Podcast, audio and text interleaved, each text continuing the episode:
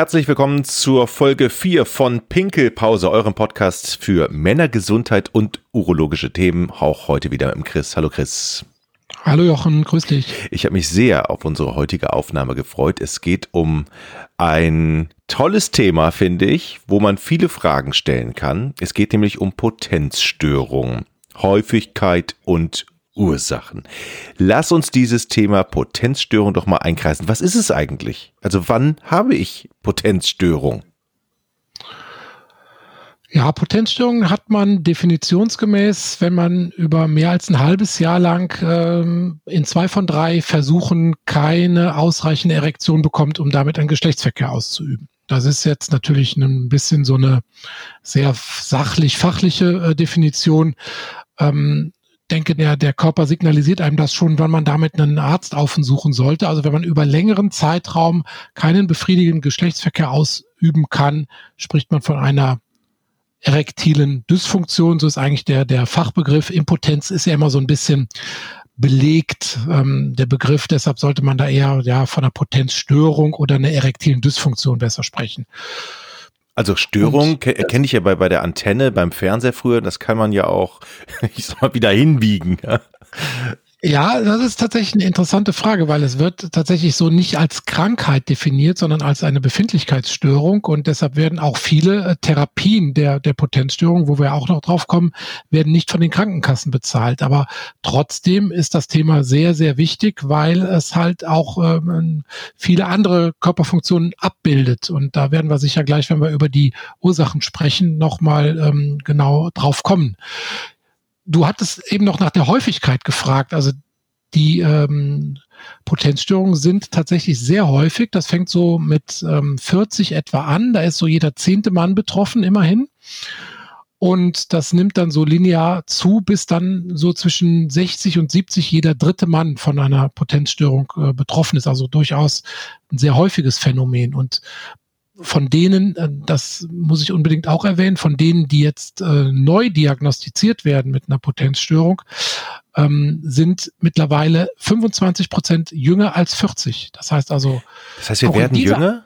Ja, tatsächlich. Also die, die, ähm, die Alters, der, der Altersgipfel rückt nach vorne und wir haben tatsächlich auch so ein richtiges Peak äh, in, in der Alterskurve bei den ganz Jungen, also bei den Jugendlichen, äh, jungen Männern. Und das ist ein interessantes Phänomen, was jetzt so wissenschaftlich noch gar nicht so richtig beleuchtet ist, aber was tatsächlich, glaube ich, auch so ein gesellschaftliches Problem ist, ne? weil die die Jungs, die machen sich Stress. Die haben in der Schule schon Stress äh, oder wenn sie jetzt eine Ausbildung oder einen Job haben, äh, oft äh, die Beziehung macht, mag problematisch sein und ja, es äh, entsteht tatsächlich so eine Art äh, Leistungsdruck oder eine Erwartungshaltung, auch so ein bisschen durch diese sexualisierten Medien ähm, äh, gepusht. Und da haben wir tatsächlich häufig junge Männer, die äh, in diesen Teufelskreis aus Sorgen reinkommen. Ähm, und was sich dann in der Potenz niederschlägt tatsächlich. Man kann das auch was mit Pornokonsum zu tun haben, weil man, man kann ja immer, ähm, das war ja bei uns ganz anders, ja. Also wir Natürlich. haben uns Videokassetten, also da kann man ja gar nicht ja. dran. Aber heutzutage, ja. das Internet ist ja voll davon, der Zugang total erleichtert und wenn die äh, jungen Menschen das alles konsumieren, da, da kriegt man ja einen Schlag in der Birne, oder? Ja, das ist tatsächlich auch schon untersucht. Also diese, ja. dieser Pornokonsum ähm, führt zu, zu falschen Vorstellungen erstens von Sexualität, was der Realität nicht äh, entspricht und zu einer erhöhten Reizschwelle. Ja, ähm, dass also immer mehr Stimulation notwendig ist, um dann den gewünschten Effekt zu erzielen und äh, diese Reizüberflutung ähm, tatsächlich ja psych psychisch nicht gesund ist für den äh, heranreifenden jungen Organismus, ja. Das ist schon Fakt und untersucht. Das ja, das, das würde ich tatsächlich so als, als Untersuchte dastehen lassen. Ähm, aber die Frage ist natürlich tatsächlich, warum haben wir plötzlich so relativ viele äh, Jungs, die, ähm, die sich mit solchen Problemen dann an Urologen oder an, überhaupt an einen Arzt oder einen, einen Therapeuten mhm. wenden. Ne? Und man kann das schon erklären, weil ähm, durch dieses sich ständig unter Druck setzen und Sorgen machen, wird der, das äh, sympathische Nervensystem stimuliert. Es wird also mehr Adrenalin oder Epinephrin, wie man es auch nennen mag, ausgeschüttet. Und das äh, führt zu einer Verengung der Blutgefäße und dann funktioniert es auch organisch nicht. Also es wird praktisch ähm, psychisch getriggert und es kommt dann halt zu einem organischen Versagen tatsächlich. Mhm. Das heißt, der Kopf spielt da eine große Rolle. Eine entscheidende Rolle, genau. Okay. Ähm, mal ganz kurz, bei den Jungs ist es natürlich ganz klar, aber gibt es eigentlich auch Potenzstörungen bei Frauen? Also kommen auch Frauen zu, äh, gibt, kann man da irgendwas sagen, wenn die sagen, ich habe keine Lust, zählt das dann auch da schon zu? Oder ich kann heute ja, nicht, ich will auch nicht und ja, gibt es natürlich. Da sind wir Urologen natürlich jetzt nicht die ersten Ansprechpartner und auch nicht die Fachleute dafür. Ähm, aber wenn wir dann zum Beispiel in der nächsten Folge über das Thema Viagra sprechen, da wurde ja auch schon probiert, das für Frauen einzuführen, ist natürlich der komplett falsche Ansatz, ähm, weil tatsächlich, wie du schon vermutet hast, bei Frauen ist das meistens eine Störung der sexuellen Lust, also eine Libido-Störung. Ähm, bei Männern ist es tatsächlich nur in, in zehn Prozent etwa ähm, psychisch oder äh, ja, dann kommen noch die dazu, die einen Testosteronmangel haben. Ja, also die ein äh, hormonelles Defizit haben. Und ansonsten haben wir tatsächlich vorwiegend organische Störungen. Und das ist jetzt ein ganz, ganz großes Feld, äh, was man da abklären muss, ähm, welche Krankheiten letztlich zu einer ähm, Potenzstörung führen können. Können wir, können wir gerne mal durchgehen, wenn dich das interessiert.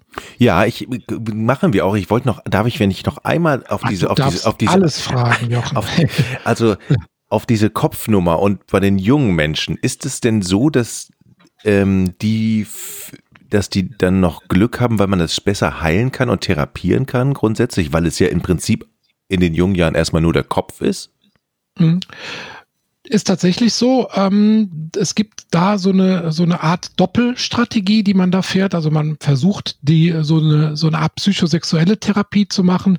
Ähm, da gibt es auch Untersuchungen zu, dass man ähm, zum einen eine Psychotherapie macht, äh, um das wieder alles so ein bisschen ins rechte Licht zu rücken, aber man macht durchaus auch eine Medikamententherapie begleitend. Also man gibt praktisch Potenzpillen. Ich sage immer platt Viagra. Wir müssen das noch so ein bisschen differenzieren. Das mhm. äh, ist ja nicht der korrekte Begriff, aber man macht halt eine, eine Therapie kombiniert aus diesen Potenzpillen, einfach um zu zeigen, den Jugendlichen, organisch ist das in Ordnung, weil die wirken dann gut. Und parallel macht man dann halt ähm, diese psychosexuelle Therapie, um das wieder in ein Gleichgewicht zu bringen. Und damit hat man immerhin bei etwa der Hälfte der Fälle ganz gute Ergebnisse. Also eigentlich ein Aufruf an junge Menschen, die meinen, okay, bei mir klappt es nicht mehr so gut, einfach mal äh, sich melden und keine Scheu vorhaben, oder? Ja, ganz, ganz wichtig. Also ähm, am, das Wichtigste ist erst schon mal das Gespräch mit der Partnerin oder dem Partner. Ja, das äh, löst meistens schon mal falsche Vorstellungen auf, ne, die man sich vielleicht sonst irgendwo angeschaut hat oder ange, ja, mhm. angelesen, kann man heutzutage nicht mehr sagen. Äh, und ähm, da ist schon mal das offene Gespräch, glaube ich, ganz, ganz wichtig. Und dann sollte man sich, wenn das halt äh, nicht hm, zum Ziel führt, tatsächlich an einen Fachmann wenden. Und da ist natürlich die Hemmschwelle auch erstmal sehr, sehr hoch. Also bis ein junger Mann wirklich einen Termin in der Urologenpraxis macht da ist eine hohe Hemmschwelle gegeben. Ähm, ich denke, da kann man auch durchaus heutzutage so Angebote der Telemedizin nutzen, sich erstmal in einem wirklich, sagen wir mal, etablierten, zertifizierten Portal informieren und dadurch auch die Schwelle so ein bisschen absenken, dass man dann wirklich sich auch professionelle Hilfe sucht. Hm. Jetzt mal, jetzt mal ganz blöd gefragt in dem Zusammenhang. Gibt es auch Menschen, die dann kommen und ich frage für einen Freund? Oder passiert das nee, heutzutage das, nicht nee, mehr? Nee, Jochen, das warst du. Der, das, das war. Äh, ich frage ja nur für einen Freund. Ja, ja, nee, nee, das warst du. Aber du hast, du fragst immer für den Peter.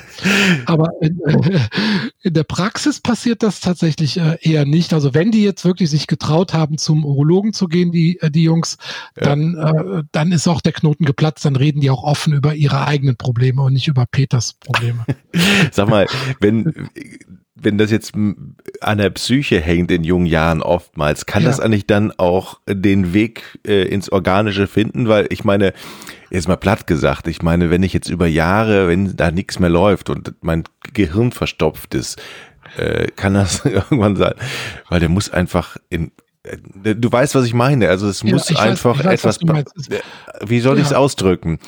Du, ja, dass sich das chronifiziert sozusagen. Ja, weil der muss halt also, in Bewegung sein, der muss, der muss ja auch.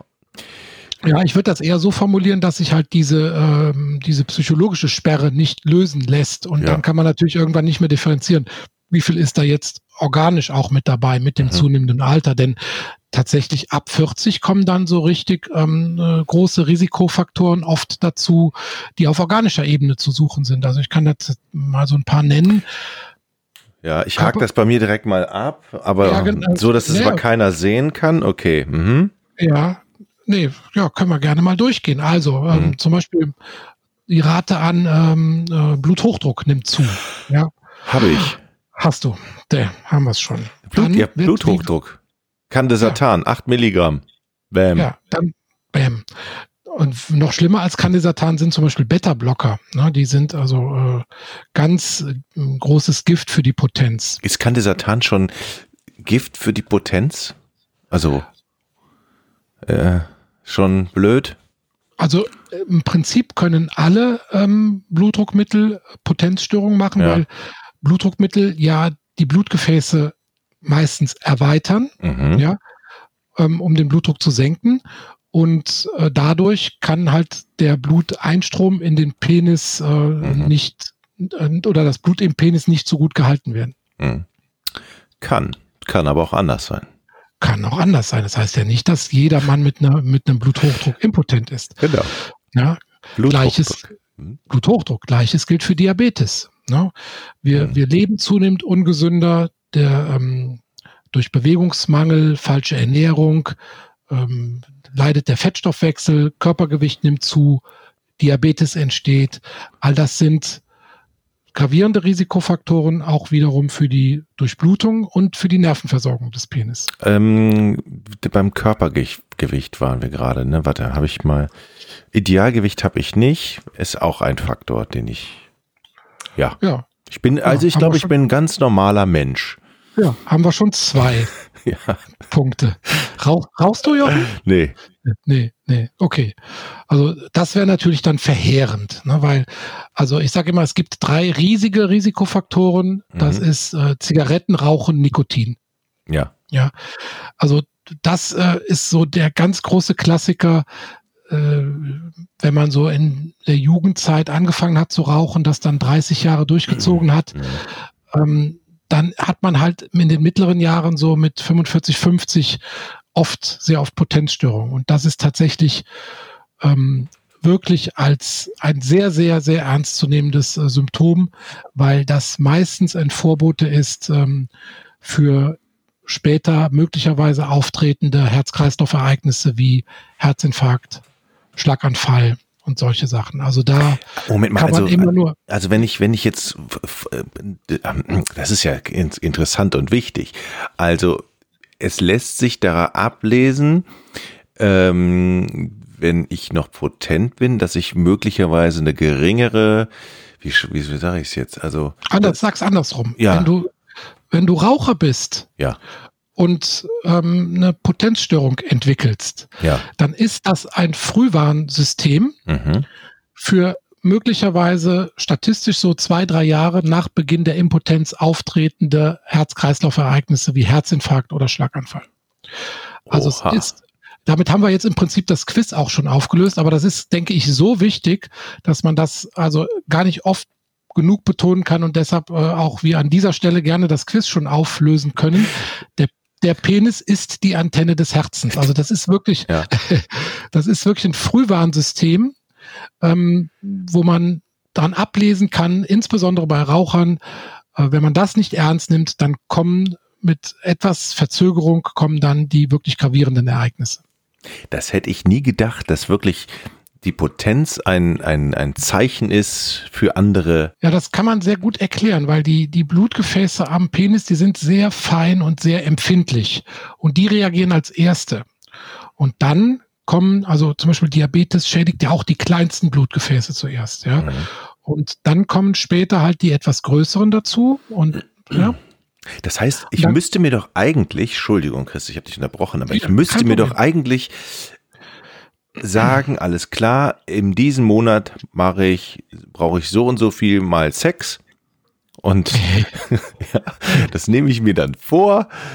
Und wenn ich so und so oft ähm, versage, beziehungsweise wenn er so und so oft nicht richtig, kann man auch sagen, nicht richtig steht, ne? Oder? ja, doch, kann man. Wir sind ja unter uns. Wir sind ja unter uns, ja, kann man das sagen. Genau. Dann habe ich dann schaffe ich es, ein Frühwarnsystem einzubauen. Ja, aber das, was du, das, was du gerade, nee, na, nee, das, was du, das, was du gerade gesagt hast, ist ja auch wieder Druckaufbau, ne? Du machst ah, okay. eine Strichliste ja. und ja.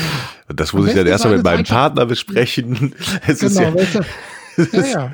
es geht ja um meine Gesundheit. Genau, ich hatte auch schon mal, habe ich die schon in einer vorherigen Folge erwähnt, diese Studie, wo man 21 Mal im Monat ejakulieren, ich glaube beim Thema Masturbation hatten wir das schon mal, ejakulieren äh, sollte, um das Prostatakrebsrisiko um 19 Prozent zu senken. Nee. Gibt es auch eine ganz schöne Studie. Und dann sind wir jetzt schon bei 21 Mal pro Monat. Also wenn du alle meine Empfehlungen äh, in diesen und den kommenden Folgen zusammennimmst, dann kannst du im Prinzip gar nichts anderes mehr tun. Den ganzen Tag. Ja, aber dann bist du kerngesund. Das ist doch super. Und vor allen Dingen, ja. nehme ich dabei auch noch ab, weil das ist ja eine körperliche Betätigung. Ja, genau. Du verbrennst auch noch ein paar Kalorien dabei. Aber du sattelst das Pferd gerade von der anderen Seite auf. Du möchtest von mir hören, dass du mit hoher sexueller Aktivität ja. sehr gesund bleibst. Das ist zwar richtig, aber wir wollen ja heute darüber sprechen, ja. was man nicht tun sollte, um seine Potenz äh, zu schädigen. Ja? Anderes Beispiel ist zum Beispiel auch Fahrradfahren. Leider. Ah, Leider. das ist da, ja. weil die, ich habe ich schon mal gemerkt, also wegen den, ja. den Hoden auf dem Sattel.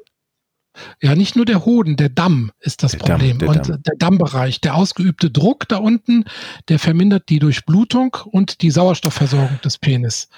Ja, und da gibt es auch wieder Untersuchungen, wenn man so mehr als sechs Stunden pro Woche auf dem Sattel sitzt, dann hat man statistisch schon etwas, ähm, etwas mehr häufiger Erektionsstörungen als die nicht so viel Fahrrad fahren. Jetzt kommen aber die ganzen Radprofis unter unseren Zuhörern und sagen, da ist aber kein Problem, ich habe einen richtig guten Sattel, der ist ja, genormt. Ist da gibt es bestimmt Unterschiede, ja. die, die darauf ja. achten. Ne?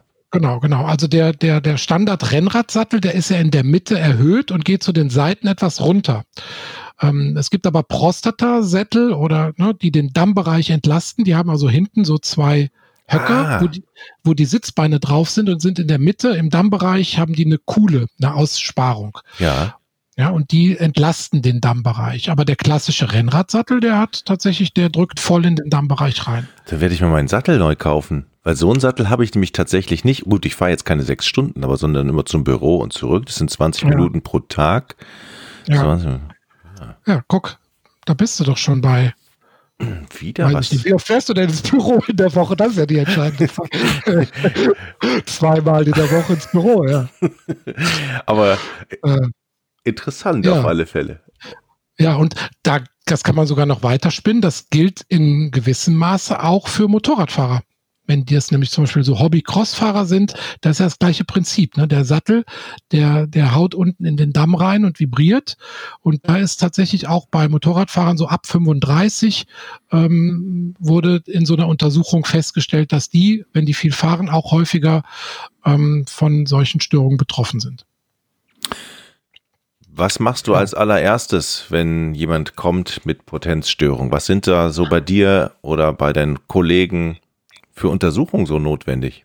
Ja, zuerst muss man überhaupt mal diese ganzen Sachen, die wir gerade besprochen haben, im Gespräch eruieren. Ja, also 80 Prozent der Fälle kann ich schon nach dem Gespräch sagen, wo die Ursache für die Potenzstörung liegt. Das wird heutzutage alles so ein bisschen unterschätzt. Man stürzt sich immer gleich auf die organischen Untersuchungen und ähm, deshalb äh, verweise ich auch gerade bei den Potenzstörungen sehr auf die telemedizinischen Möglichkeiten, dass man sich wirklich mal eine Erstberatung mit einer niedrigen Hemmschwelle, vielleicht sogar anonym holt und sich da mal ausführlich beraten lässt. Dann kann man meistens schon äh, rauskriegen, wo jetzt ähm, wo jetzt der Hase im Pfeffer liegt. Das Beispiel haben wir auch noch gar nicht erwähnt, neurologische Ursachen spielen ja auch eine Rolle. Bandscheibenvorfälle, ja. Viele, äh, viele Männer leiden auch an Rückenschmerzen, haben Bandscheibenprobleme. Oder ältere Herren haben Parkinson, Alzheimer, ähm, ist, ja, Zustand nach Schlaganfall. All diese Sachen sind für die Potenz ähm, abträglich. Mhm. Ja, das, äh, und wir haben eine Sache auch noch nicht erwähnt. Sauerstoffversorgung. Und da gibt's auch ganz gute Untersuchungen, beispielsweise Patienten, die eine sogenannte Schlafapnoe haben. Das sind äh, die Leute, die nachts so Atemaussätze haben. Weiß ich, ob du davon schon mal gehört hast. Ja, ich kenne, habe tatsächlich einen Freund, der hat eine Maske nachts. Ja, Genau, ne? also die dann so eine äh, nachts eine Maske tragen müssen, damit die hinteren mhm. Atemwege offen bleiben, die also mhm. also so einen Gegendruck ausübt. Und äh, die Unbehandelten, also diese Schlafapnoe haben, die können Atemaussetzer bis zu zwei Minuten tatsächlich nachts haben. Und das führt zu einer verminderten Sauerstoffversorgung. Oder Leute, die sehr, sehr viel Autoabgasen ausgesetzt sind. Ja, die haben äh, Lungenschädigung, ähnlich wie beim Raucher, eine sogenannte Lungenfibrose. Und äh, wenn dann noch so chronische Lungenerkrankungen wie Asthma oder COPD dazukommen, dann hat man insgesamt eine verminderte Sauerstoffversorgung. Und wie ich eben sagte, die Penisblutgefäße sind die empfindlichsten mit im Körper. Mhm. Und die sagen dann als erstes, nö, das reicht mir nicht an Sauerstoff, was hier ankommt. Und dann mh, hm, kommt die Potenzstörung. Und dann macht man manchmal hoch und runter organische Untersuchungen, bis man dann mal auf die Idee kommt, der hat einfach nur eine Schlafapnoe zum Beispiel. Das ausführliche Gespräch ist wirklich die Basis von dem Ganzen. Hm. Da bist du ja praktisch fast schon, ja, geht ja in die, Psychi ja. in die, in die, in die Psychiatrie ja schon fast rein. Dann, dann nee, man muss, ja, auch, klar. Man muss aber erstmal, wie, wie gesagt, dieses ganz breite Feld der organischen Ursachen ähm, komplett abdecken im Vorgespräch. Hm. Und dann gehört natürlich die Untersuchung dazu. Da musste erstmal urologisch untersucht werden, der Patient, also die Prostata muss untersucht werden. Gerade ältere Herren haben oft eine Prostatavergrößerung. Ähm, die, die Basiswerte äh, sind ja schnell erhoben. Blutzuckerbestimmung, Blutdruckmessung, ja, Testosteronspiegel bestimmen. Mhm. Zehn Prozent aller Potenzstörungen sind, wie gesagt, auch durch einen Hormonmangel bedingt. Ähm, das ist eine Blutentnahme, Ultraschall, des, äh, des Penis. Da kann man sogar die Durchblutung messen. Da kann man also die Fließgeschwindigkeit in den Blutgefäßen kann man ähm, messen. Das wären dann so die, die organischen Untersuchungen. Sag mal, jetzt, wie findet eigentlich jemand raus, dass er eine Potenzstörung hat, wenn er zum Beispiel gar keinen Partner hat? Also funktioniert das auch beim, ich mach's mir selber jetzt mal so platt gesagt? Also, ja, also, also kann man es da auch feststellen? ja, wenn eine Masturbation funktioniert, dann hat man keine Potenzstörung, ne? denn dann funktioniert der organische äh, Vorgang der Erektion funktioniert. Man kann das ja auch ganz anders noch, wenn man nächtliche Erektionen hat, dann hat man mhm. auch keine Potenzstörung. Oder wenn man, es gibt auch ähm, so, ein, so ein Gerät, womit man nachts die, äh, die Steifigkeit des Penis messen kann. Was? Ja, das äh, ist ein, ein, Gerät von, von Ingenieuren, die das gerade entwickeln. Mhm. Und äh, da kann man dann auch diese Umfangänderung, die nächtliche Umfangänderung des Penis messen und das über eine App hochladen und vom Fachmann beurteilen lassen, ob das im Rahmen des Normalen ist oder nicht. Und wenn nachts normale Erektionen auftreten, dann kann man mit sehr hoher Sicherheit sagen, dass organisch das soweit in Ordnung ist. Das heißt, nochmal, wenn wir schlafen, ist es normal, dass wir eine Erektion jedes Mal kriegen oder zumindest? Richtig. Also Nachts treten meist äh, Erektionen auf, genau. Du kannst ja auch morgens, gibt es auch eine Erektion, ne? die Morgenlatte. Ja, genau, also. ja. Du, wenn jetzt, ja. wo du es sagst, ähm, ja. habe ich mal schon von gehört, Hab ja. Hast von gelesen. Ne? Habe ich von genau. gelesen in deinem Buch. Ja. Hat Peter, Peter dir erzählt. Peter mir erzählt. Also das genau. ist ja faszinierend. Das ist ja, es gibt ja auch bei Herzpatienten, die, die praktisch die Herzfrequenz messen lassen müssen, 24 Stunden. Das ist so ja. ähnlich, dass es, dass, dass es sowas ähnliches gibt für den Penis. Das wusste ich nicht. Ja, das gibt's schon relativ lange. Das wurde früher immer unter Krankenhausbedingungen gemessen. Das hat dann natürlich kaum einer gemacht. Ist ja keiner ins Krankenhaus gegangen, um sich nachts seine Penissteifigkeit messen zu lassen. Ja, aber es wird gerade entwickelt. Es ist noch nicht auf dem Markt, ähm, aber hm. Ach das so, kommt. Okay dass man sich das sozusagen bestellen kann. Dann legt man nachts diesen elastischen Ring an. Mhm. Der misst halt die, äh, die Umfangänderung des Penis und dann lädt man das hoch und lässt sich dann beraten. Ähm, ja, das wird kommen. Das ist ja super. Das ist ja eigentlich ein total, total tolles, ein, Ich finde das auch ein super Vor Vorfilter, um die organischen Sachen schon vorneweg ähm, ja, auszuschließen. Was gibt's noch zu das sagen zur Potenzstörung? Wir haben schon ganz schön viel abgedeckt, würde ich sagen, oder? Ähm. Ja, also mir fällt jetzt auch nicht mehr so viel ein. Also könnte vielleicht noch so ein bisschen an, an Fun Facts noch mal ein bisschen was äh, bieten. Also man kann zum Beispiel auch mal besprechen, was äh, gibt ja auch noch so gerüchteweise, dass äh, Plastikverpackungen, ähm, also dieses äh, Bisphenol A, was da in, in den Plastikflaschen zum Beispiel drin ist, ähm, dass das eine ähnliche Wirkung hat auf den menschlichen Körper wie weibliches Hormon Östrogen.